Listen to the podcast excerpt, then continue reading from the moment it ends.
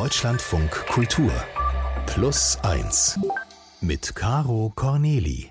Hi, schön, dass Sie alle wieder mit dabei sind. Ich bin über eine Sache auf dem Weg hierher im U-Bahn-Fernsehen gestolpert. Und zwar für drei Millionen Euro gibt es jetzt 16 neue Zebrastreifen in Berlin. Da mache ich jetzt erstmal so ein erstauntes Fragezeichen dran. Und ich hoffe doch sehr, dass dafür keine echten Zebras gehäutet werden müssen.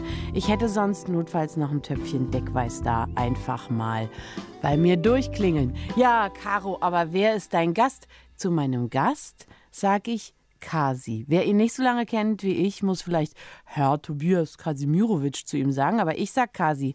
Hi Kasi. Grüß dich.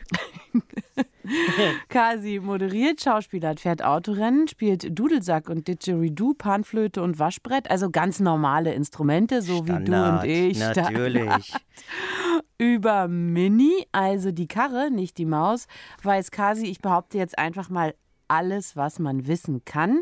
Der erste Mini wurde zum Beispiel am Tag seiner Geburt auf ihn angemeldet. Genau, und ich freue mich sehr, dass du heute da bist, Kasi, wenn gleich auch nicht physisch hier im Raum, sondern physisch in deiner Heimatstadt Düsseldorf. Düsseldorf. Genau. Da, im Studio, das die Kollegen vom WDR freundlicherweise zur Verfügung gestellt haben. Ich muss dich kurz verbessern, weil ähm, nicht der Mini wurde auf mich angemeldet, sondern mein Vater hat so ein Dixie, was im Prinzip noch was Älteres ist, Baujahr 28. Mhm. Und der wurde an meinem Geburt, Geburtstag angemeldet. Ach. Ja, und Mini, ja gut. Nee, okay, äh, das kam erst später. Alles klar. Da, da war ich zehn Jahre alt. Alles klar, aber dass du alles über Minis weißt, äh, ist jetzt, jetzt nicht so ganz weit weg von der Realität. Nein, nein, nein. Aber ich sag mal, alles, das ist echt viel, ne? Und Ja, ja. Ich, aber immer wieder treffe ich Leute, die sich noch besser auskennen als ich. Ah, ja. okay. Und eine Sache, die an, an dir schnell auffällt, ist, dass du jetzt mit einer Körpergröße von 1,61 so eigentlich ein kleiner Mann bist. Ja. Aber ich habe selten oder sagen wir nie einen kurz geratenen Mann getroffen, den das einfach nicht so stresst. Also der das nicht kompensieren muss, weder mit hohen Absätzen noch damit, dass er immer laut und wichtig sprechen muss. Siehst du das auch so? Oder habe ich jetzt so ein Klischee im Kopf von vor 100 Jahren? Nee, das ist, ist so. Also ich meine, was soll ich machen? Ich kann ja nicht irgendwie noch wachsen. Ich, hab, ich drücke den ganzen Tag. Ich will nicht auf eine Streckbank oder sowas, wie das in, noch vor 100 Jahren gemacht haben. Hast du mal so als junger Mensch so probiert zu wachsen mit, mit, mit Kraft, so wie. Nee, nee, nee. Nee? Nee, aber ähm, als ich so 10 oder 12 war, da haben die mir die ähm, Handknöchel geröntgt. Und da kann man ja sehen, wie groß man wird irgendwann. Und das war zwischen 1,58 und 1,61. Ah, du hast alles rausgeholt. Natürlich. Kasi. Ich freue mich sehr, dass ich du auch. heute Ich da mich bist. auch. Sehr schön.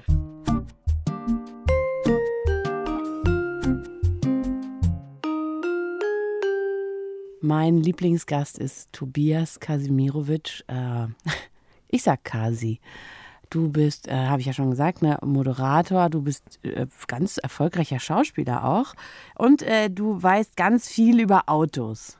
Richtig. Und du fährst gerne. Auf jeden Fall. Und es ist für dich so eine Art Aggregatzustand, der nicht wegzudenken ist. Oder, oder was, was für ein Mensch wärst du ohne Auto, ohne Fahren und all das? Boah, äh, das ist schwer zu sagen, weil ich eigentlich seit meinem 18. Geburtstag durchgehend gefahren bin. Ja. Also äh, gab dann natürlich zwischendurch Auszeiten, da war der Führerschein mal 14 Monate weg oder Was, so. 14 Monate? Was muss man denn da verkehrt machen? Äh, ja, in Bayern falsche Substanzen konsumieren. Ah, Und genau, ja, ja, das war schwierig für mich, aber da bin ich auch kein Auto gefahren. ja.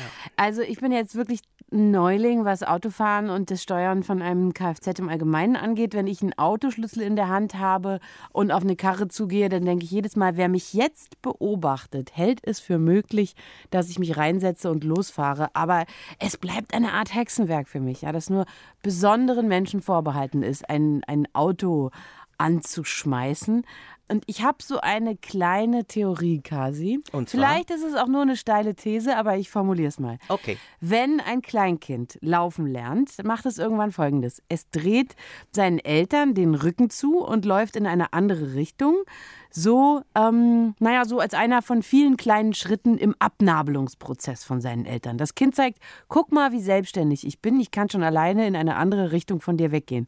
Wenn ein junger Mensch sich zum ersten Mal in ein Auto setzt und losfährt, ist das so was ähnliches. Also er überzeugt sich davon, dass er einfach losfahren kann, wohin er will. Das bedeutet ja eigentlich, ähm, wer keinen Führerschein je gemacht hat, ist demnach auch nicht ganz erwachsen.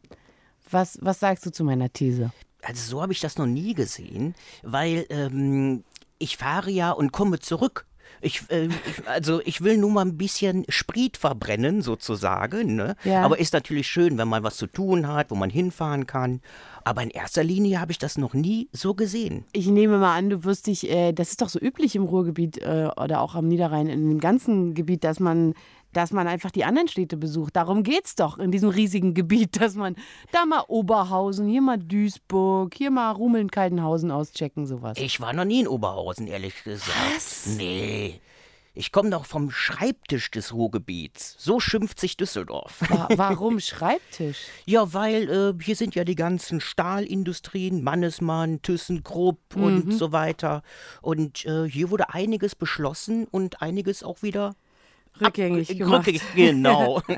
ich will jetzt nicht, äh, na gut, äh, nee, gut, weiter im Text bitte. Ah ja, wie krass das ist. Also das heißt, du bist nie, du hast nie so gesagt, so jetzt bin ich hier erwachsen, jetzt äh, ziehe ich hier mal durch die Gegend Nee, in die anderen Städte, ne? nee, in Köln musste ich auch mal hin, weil ich da äh, ein halbes Jahr Praktikum gemacht habe. Ja, Und äh, ja, ja, aber sonst ist das. Mit dem Auto dann Ja, natürlich, immer, ja? das war Ja. ein Citroën DS, falls jemand das äh, interessieren sollte. Mit großer Sicherheit interessiert das jemanden. okay. Nee, weil das, auch, das ist ja immer so, dass ähm, Leute auch dann gerne mit diesen, mit diesen Begriffen um sich schmeißen, auch Leute, die gar nicht so viel wissen wie du. Mhm. Ich habe mal noch, äh, fällt mir gerade ein, ich würde es gerne mal an dir ausprobieren. Ich kann ein Auto nachmachen, so wie der Motor klingt. Ich mache das jetzt mal und du sagst mir dann, was es für einer ist, okay? Okay. Glaubst du, dass es geht? Eventuell. Okay.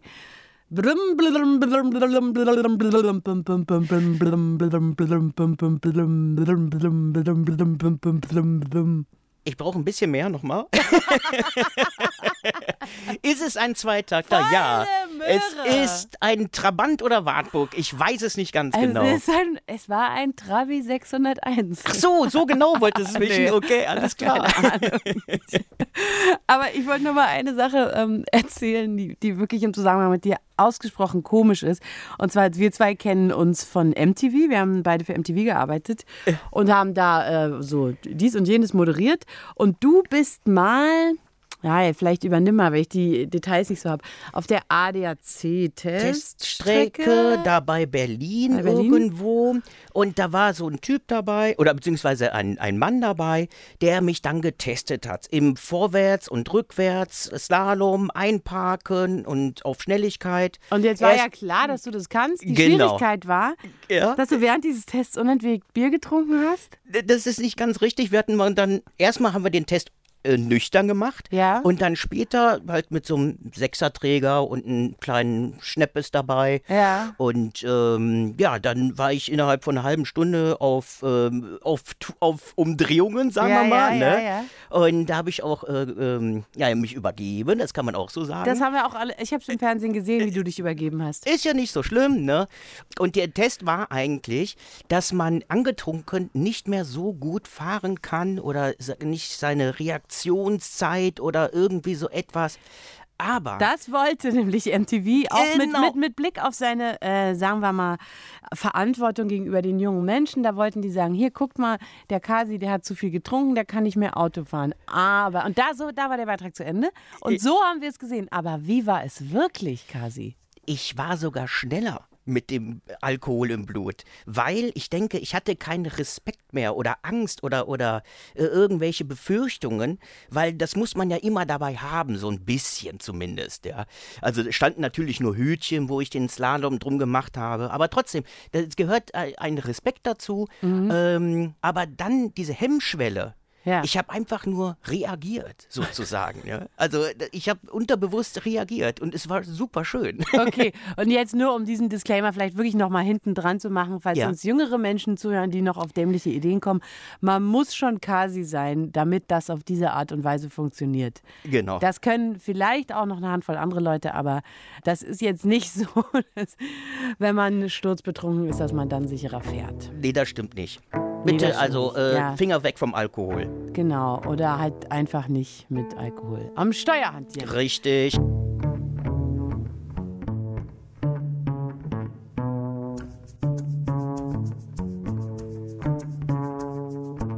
Mein Gast hier bei Plus Eins ist heute Tobias Kasimirovic, kurz Kasi. Und äh, ich habe dich vor, was haben wir ausgerechnet, 21 Jahren? Ich dachte 19. Neun? Aber Ah, sagen wir ja. mal 20. Sagen wir mal Ja. ungefähr 20 Jahren. Genau. In Berlin kennengelernt. Ähm, 21, ach so, das war dir nämlich die Zahl, die du an Jahren, die du in Berlin auch gelebt hast. Richtig. Und dann bist du zurückgegangen nach Düsseldorf. Und zwar nicht, weil es nicht lief oder weil Berlin dir nicht gefallen hat. Womöglich auch das. Aber also nicht wirklich aus einer Not, wenn ich es richtig verstanden habe, sondern weil du gesagt hast, ähm, ich, ich liebe meine Eltern. Ich will ganz egoistisch noch ein bisschen Zeit mit denen verbringen, weil die mir angenehm sind. Ne? Sehr angenehm sogar.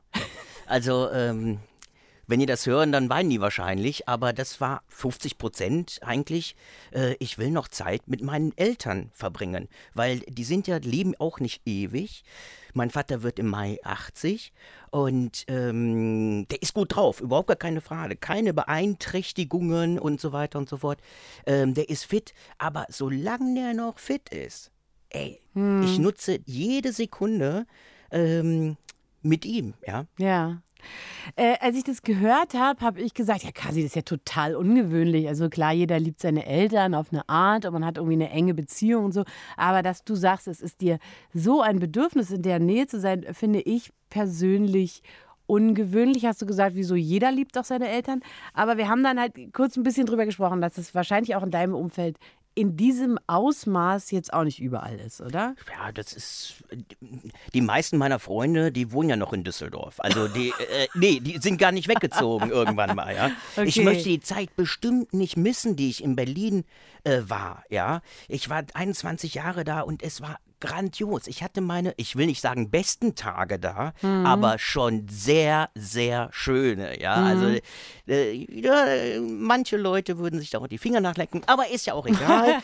ähm, ich habe da gelebt und zum Schluss, also ich bin jetzt zwei Jahre wieder in Düsseldorf zurück. Ich bin da mit 20 hingekommen und mit 41, 42 zurück. Du wolltest in die Nähe deiner Eltern. Da fragt man Richtig. sich natürlich, was haben die richtig gemacht?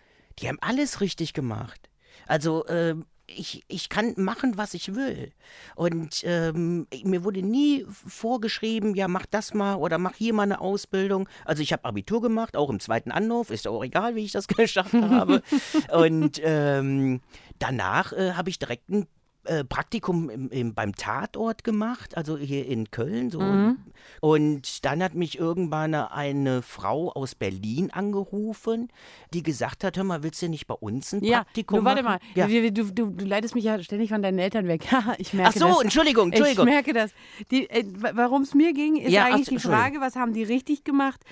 Oder sozusagen ist das Glück oder muss auch am, an, an dem Gelingen von so einer gesunden sozusagen Eltern-Kind-Beziehung richtig viel gearbeitet werden? War das auch Arbeit oder, oder ist euch das einfach so in den Schoß gefallen? Das ist uns einfach so in den Schoß gefallen, würde ich sagen. Also ich, ja, ich konnte machen, was ich wollte. Und deswegen hast Ja. du, deswegen fandst du die so geil. Also Nee, das, das, das ist ein Grund auch natürlich. Ja. Und ähm, ja, ich, ich weiß nicht, wie ich das schimpfen soll. Kann ist es Liebe?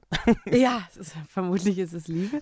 In einer guten Eltern-Kind-Beziehung trägt da auch das Kind ein bisschen eine Verantwortung für das Gelingen. Also ich versuche so ein bisschen darauf hinzukommen, das kann ja nicht alles nur Zufall sein. Irgendwer hat irgendwas ganz richtig gemacht und ich stelle mir vor, wenn Leute uns zuhören, die zum Beispiel junge Eltern sind, dass sie irgendetwas nachtanzen können. Weißt du, was du, was du Ja. jetzt hier sagst, was bei euch gut lief. Und das kann ja nicht nur gewesen sein, du hast alles erlaubt bekommen. Bekommen. Nee, nee, ich, ich habe auch keine ähm, schlimmen Sachen gemacht oder irgendwie sowas. Ja. Mhm. Und wenn mal was war, dann haben die einfach äh, mich äh, gerichtet, aber im positiven Sinne. Also Kritik geäußert. Mhm. Aber wie gesagt, äh, du kannst das nicht machen. Und dann habe ich das auch verstanden, warum ich das nicht machen durfte. Ne? Mhm. Kannst du uns entzaubern, was, ähm, was in, in, in eurem Haushalt einfach so gut gelaufen ist? Dass ihr gerne zusammen seid, dass du sagst, du, du, du liebst die, du suchst ihre Nähe. Haben deine Eltern denn das gleiche Ausmaß an purer Freude empfunden? Ja, ich gehe davon aus. Also mein Vater hat gesagt, ey, nach zehn Jahren, ja, komm doch zurück nach Düsseldorf. Ja. Nach zwölf Jahren, komm doch zurück nach Düsseldorf. Nach 15 Jahren, komm doch, also als I ich in Berlin gewohnt ja. habe, ja, komm doch zurück nach Düsseldorf. Ne? Hm. Und ähm, da habe ich gesagt, ja, Vater, ist doch gut, ich bin noch ganz ruhig hier. Ja, und irgendwann mal hat sich das so ergeben. Aber, Kasi, vielleicht haben deine Eltern ja manchmal, dass sie so sagen, oh, wir wollen ja gerne mal irgendwie auch mal alleine ins Casino gehen, weil da darfst du ja nicht rein, ne? Warum lachst du? Wegen Casino? Ja. Dann dürfte mein Vater doch nicht. Der ist ja auch der Kasi immer. Meine Mutter heißt Frau Kasi, die darf auch nicht da reingehen. Ah, sehr gut. Ihr dürft alle nicht ins Casino. Nee, warum sollen meine Eltern da hingehen? ja, alles klar. Okay. Ja, okay. Gut, hass mich. Ey.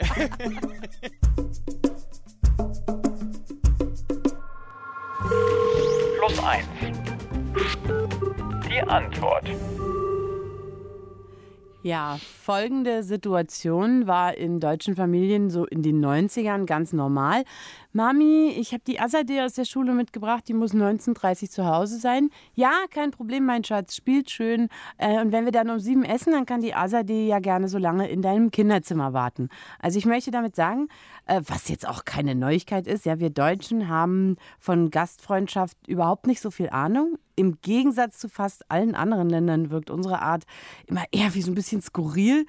Und dennoch tragen sich recht viele Menschen in diesem Land gerade mit dem Gedanken, einen ukrainischen Geflüchteten bei sich aufzunehmen. Eine aus der Plus-1-Familie, nämlich äh, Lena Liebkind, die wir hier schon sehr oft zu verschiedenen Themen befragt haben, ist jetzt am Telefon. Liebe Lena, Hi. herzlich willkommen. Ähm, Dankeschön. Wir haben schon über verschiedene Themen ja hier gesprochen und da war nie Thema, bislang im Radio wenigstens nicht, dass du in Kiew geboren bist. Ja, also vielleicht noch mal ganz kurz äh, zu meinem Background. Meine Eltern sind Russen. Ich bin aber in der Ukraine geboren und wir haben da gelebt und hatten auch ukrainische Pässe, bevor wir hier äh, nach Deutschland eingewandert sind 1993. Äh, wir sind jüdische Immigranten und ähm, ja, natürlich geht mir das Ganze viel, viel näher als alles andere, was vorher geschehen ist. Und ich erwische mich immer wieder dabei, wie ich äh, mir denke, boah, ich schäme mich dafür. Ich schäme mich dafür, dass mir die Kriege vorher, die ich natürlich mitbekommen habe, aber jetzt fühlt es sich näher an als jemals zuvor. Und diese Scham ist da und ich übernehme Verantwortung dafür. Ich versuche aber trotzdem die Situation jetzt so zu nehmen, wie sie ist und da zu helfen, wo ich kann. Und ich ähm, habe auch zwei Frauen jetzt aus der Ukraine geholfen. Wir konnten die hier in Köln in einem Hostel platzieren. Da können die aufgrund von Spenden einfach jetzt bleiben und danach gehen die zu Freunden russischsprachigen hier bei uns, die zwei Zimmer haben. Ich höre das dieser Tage oft, also auch im Freundeskreis. Ich habe ein Bett, ich traue mich aber nicht, jemanden auf unbestimmte Zeit in meine Familie, so in meinen Intimbereich zu lassen. Sollte man da vielleicht eher auf das Gebot der Menschlichkeit oder auf die innere Stimme hören? Ich glaube, beides ist richtig. Es ehrt wirklich jeden und jede, die Menschen bei sich aufnehmen möchten, aber es bringt auch nichts, wenn in zwei Monaten dann die Person wieder gehen muss, weil es einfach nicht in den eigenen Familienalltag passt. Man ist für diese Person die Ansprechpartnerin Nummer eins. Also der Gang zum Sozialland, der Gang zum Arbeitsamt, man muss alles erklären. Manchmal ist eine Sprachbarriere da. Wenn die eigene Familie an Weihnachten vier Tage da ist, flippt man schon aus. Wie ist es denn, wenn eine fremde Familie dann acht Tage da ist oder acht Wochen da ist? Mhm. Und es ist nicht schlimm, wenn man niemanden aufnehmen möchte. Es gibt viel bessere Wege, den Leuten direkt zu helfen. Wenn das jetzt einfach nicht reinpasst und man das für sich auch so realistisch einschätzt, was kann man denn ganz genau noch machen, wenn es jetzt eben nicht ein Bett in der eigenen Wohnung ist? Also es gibt vielerlei Möglichkeiten, außer den großen Organisationen natürlich zu spenden. Die sind großartig organisiert, also die verwenden das Geld auch äh, da, wo es gebraucht wird wenn man bei sich in der Gegend, in der Region, in der Stadt einfach mal schaut, okay, welche Angebote gibt es noch? Viele Hotels und Hostels bieten jetzt Unterkunft für geflüchtete Menschen an. Man kann da direkt spenden. Man kann Gutscheine kaufen für Lebensmittelgeschäfte. Man kann Gutscheine kaufen für Drogerien, für Kleidungsgeschäfte und die dann einfach verteilen. Man kann am Bahnhof helfen, wenn die Leute ankommen, kann man sich freiwillig melden und die zu der Unterkunft fahren. Man kann Ärzte aufsuchen, die russisch oder ukrainischsprachig sind. mein Neffe zum Beispiel hilft in Frankfurt und war beim Arzt mit einer Frau, die im vierten Stadium Krebs hat und mhm. war auch da bei der Biopsie dabei, hat sich umgedreht, hat aber dann übersetzt. Das ist natürlich, wenn man der Sprache mächtig ist. Die Russen und die Ukrainer sind auch sehr bescheiden und ähm, äh, sehr dankbar und die würden niemals dann sagen, wie ich brauche das, das und das. Also die, die sind wirklich, wirklich dankbar für, für jede Hilfe. Aber also stellt euch einfach vor, es würde uns passieren. Hm. Und wir müssten jetzt von jetzt auf gleich mit drei Taschen nach Frankreich auswandern. Wir würden uns auch nicht sofort fühlen wie geflüchtete Menschen, die alles brauchen. Es wäre komisch. Also hm. es ist eine komische Situation, dann auf einmal so bedürftig zu sein. Und ich glaube, ja. da ist auch so ein bisschen Sensibilität gefragt. Also gut, wenn ich dich jetzt richtig verstehe, heißt das, wer in seinem Herzen und in seiner Wohnung Platz und Kapazitäten findet, sich dieser Leute wirklich so innerhalb der Wohnung anzunehmen, kann das sehr gerne machen. Dann hat man aber auch einfach jemanden, man ist dann für diese Leute verantwortlich.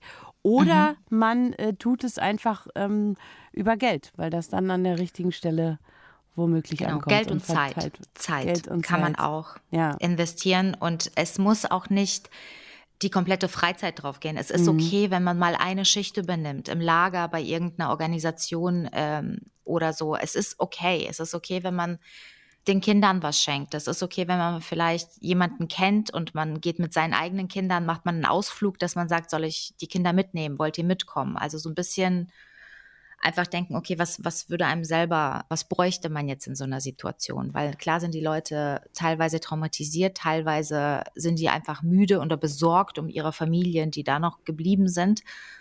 Trotzdem brauchen die auch mal was Schönes und ein bisschen Abwechslung und ein bisschen Hoffnung. Okay, Lena, wenn ich mich jetzt aber entschließe, jemanden bei mir aufzunehmen, worauf müsste ich denn da ganz praktisch achten, was jetzt vielleicht einem als erstes gar nicht so einfällt? Ja, die Kommunikation steht ganz oben, ist natürlich schwierig und die ganze Zeit mit Google Translator.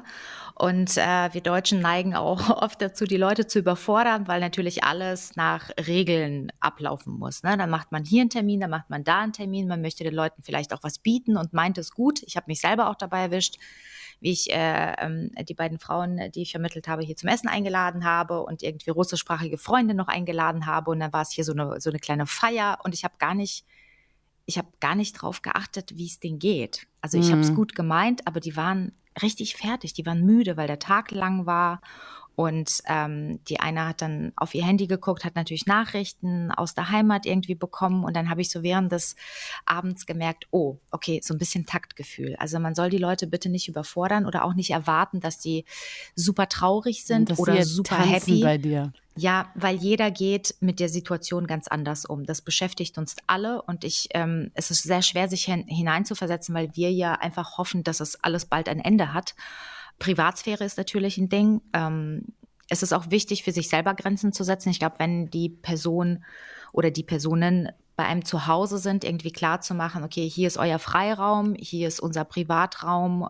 Mhm ja, es, es ist schwierig und wenn man halt wirklich selber Kinder hat und nur ein kleines Zimmer, würde ich eher vielleicht davon abraten. Es sei denn, es ist eine Person, die euch ans Herz gewachsen ist, die einfach in euer Leben gekommen ist und ihr seid bereit, dafür Platz zu machen und das ist immer schön. Ja, also nehmen Sie sich das zu Herzen, wenn Sie äh, jemanden bei sich aufnehmen äh, wollen. Und äh, was du über Taktgefühl sagst, kann ich mir gut vorstellen, dass da der ein oder andere Landsmann in den Fettnapf tritt. Weil, wie ich es am Anfang gesagt habe, wir sind kein ausgesprochen gastfreundliches Land, so ist es einfach. Aber ich finde, wir beweisen gerade das Gegenteil. Wohl wahr. Ja, das stimmt auch. Ich sollte da nicht so miesepetrig sein. Wer niemanden bei sich aufnehmen kann, muss sich nicht schämen. Es gibt sehr viele Möglichkeiten zu helfen, sagt Lena Liebkind. Vielen Dank. Danke euch.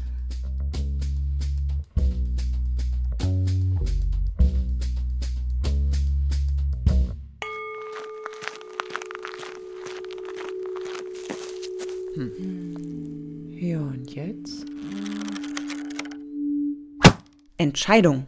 Eine Mischung aus Sehnsucht, Traum, Neuanfang, äh, Loslassen, Neugierde und Unbekanntheit. Und jetzt? Ich bin Nathalie. Ich sitze gerade mit meinem Handy in meiner Wohnung in Bogotá, Kolumbien. Wo lang? Ich wollte Abstand zu Deutschland gewinnen. Ich hatte 18 Jahre in Deutschland gelebt und war müde, als Ausländerin in Deutschland zu leben. Ich war auch müde davon, stetig von dem Gefühl begleitet zu sein, nicht dort zu sein, wo ich zu Hause bin. Und gleichzeitig wollte ich das Gefühl von zu Hause überhaupt verstehen. Und vor allem wollte ich das Land kennenlernen, welche Nationalität ich besitze.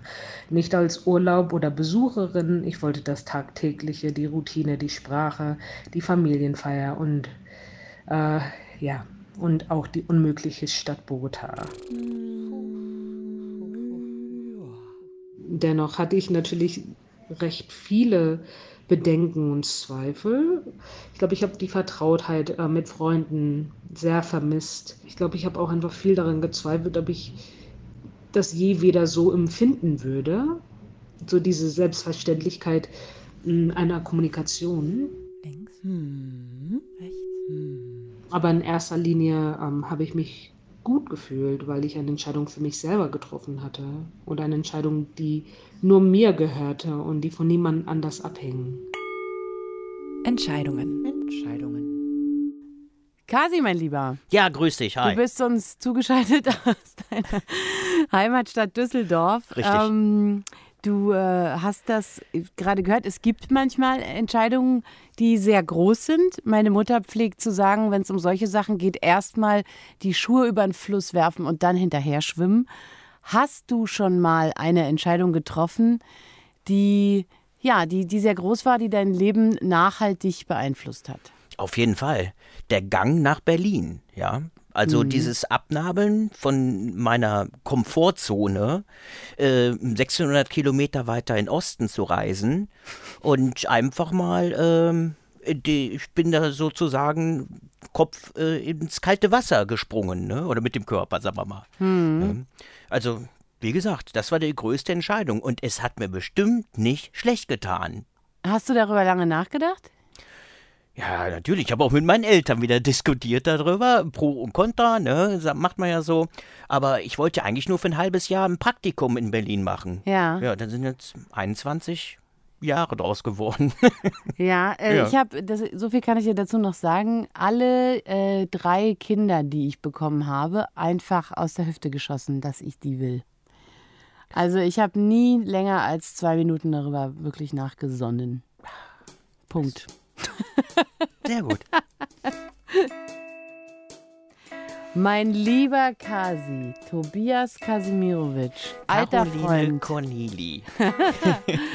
es war so richtig schön, dich hier zu haben. Das beruht sowas von auf Gegenseitigkeit. Also Und- ich habe mich sehr amüsiert. Und es ist wirklich immer so, dass, äh, dass ich im Zuge dieser Plus-1-Geschichte hier einfach einen Grund habe, Leute von ganz früher am Telefon anzurufen und dass man dann miteinander wieder ein bisschen Zeit verbringt. Und das habe ich noch nie bereut. Also das ist, das ist sehr schön an diesem Job. Äh, ja, gehabt dich wohl, mein Freund. Schön, Ja. dass du da warst. Danke, danke. Gesund bleiben, sag ich mal. Ne? Ja, bis dann. Tschüss. Tschüss.